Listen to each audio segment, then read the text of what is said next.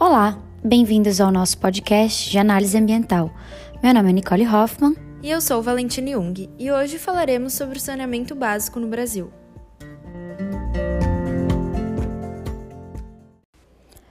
Para começarmos, é preciso termos em mente que hoje saneamento básico é definido como um conjunto de medidas, serviços, infraestruturas, instalações de água, esgoto, limpeza urbana e manejo de resíduos, além de drenagem de água pluvial urbana, tudo com finalidade de controlar agentes patogênicos e vetores. Mas, Nicole, é interessante apontar que nem sempre foi assim. Este termo vem sendo conceituado ao longo da trajetória humana de acordo com as condições materiais, tecnológicas e sociais de cada época. Realmente, Valentina, é uma prática presente desde os primórdios da humanidade. Já foi analisado por autores ícones da história, como Foucault, citou em 1979 e Engels em 1975. Exatamente. Eles evidenciavam uma relação direta entre as condições de saneamento de um perímetro urbano e a saúde da população que habitava o local. É, aqui no Brasil, o primeiro grande passo no cenário de saneamento básico foi a criação do Plano Nacional de Saneamento, o PLANAS. Na década de 70, o qual tinha como objetivo atender maior parte da população com água de qualidade e rede de esgoto. As metas do plano, no entanto, não foram cumpridas e em 1986 ele foi extinto. E ainda, em 2007, foi promulgada a Lei Federal do Saneamento Básico. E a partir daí, o conceito de saneamento básico foi de fato cunhado como que conhecemos hoje. É fundamental entender que a Lei número 11.445 define pontos básicos importantes.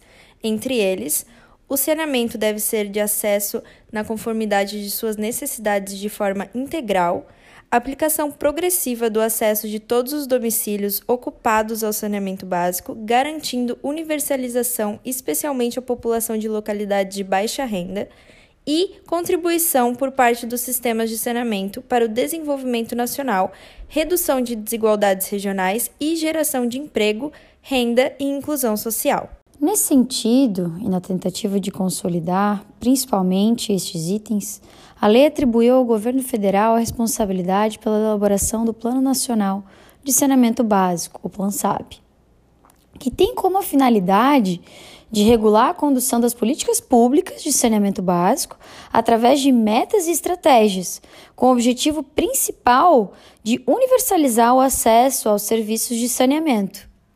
E mesmo com isso, o cenário atual do saneamento básico no Brasil é vergonhoso. E de acordo com o Sistema Nacional de Informações em Saneamento Básico, o SINISA, também criado com a mesma lei, 47% da população brasileira, o equivalente a 100 milhões de pessoas, continua sem acesso aos sistemas de esgoto. Nossa, realmente, 100 milhões de pessoas é muita gente. Outras duas informações alarmantes são que quase 35 milhões de pessoas não têm acesso à água tratada e apenas 46% do esgoto gerado em território nacional passa por tratamento.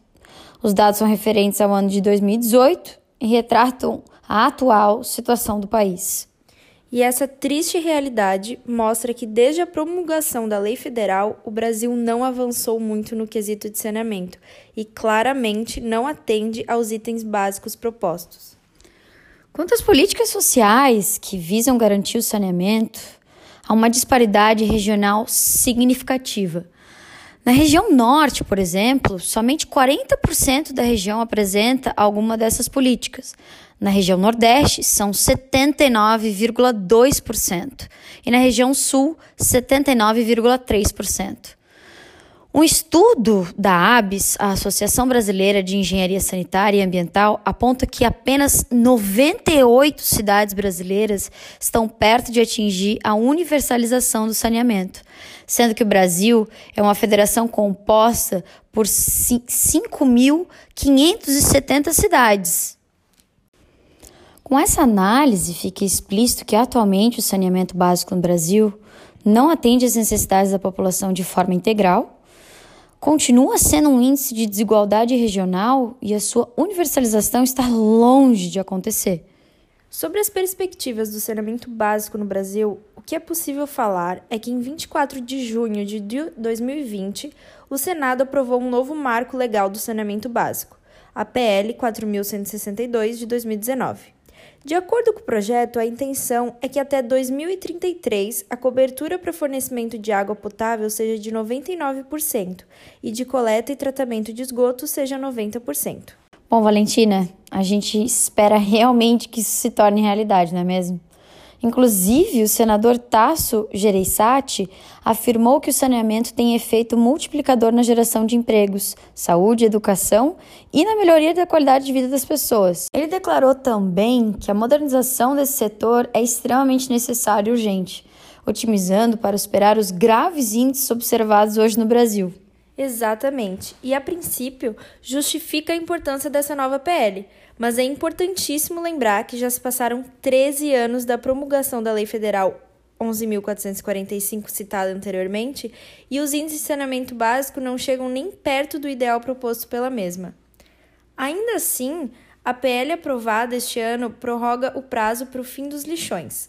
Além disso, ela facilita privatizações das estatais do setor, as quais poderão atuar sem concorrência isso possibilita aumento dos custos de tarifas para a população e livra, aos poucos, a obrigação social do governo em garantir o saneamento básico. Ou seja, o novo projeto de lei procura de fato a universalização e diminuição da desigualdade regional no setor de saneamento básico? Ou procura somente prorrogar prazos e talvez silenciosamente transferir a obrigação governamental para as empresas privadas. E são com estas questões que nós finalizamos o episódio de hoje do nosso podcast. Obrigado por ter nos acompanhado e até a próxima!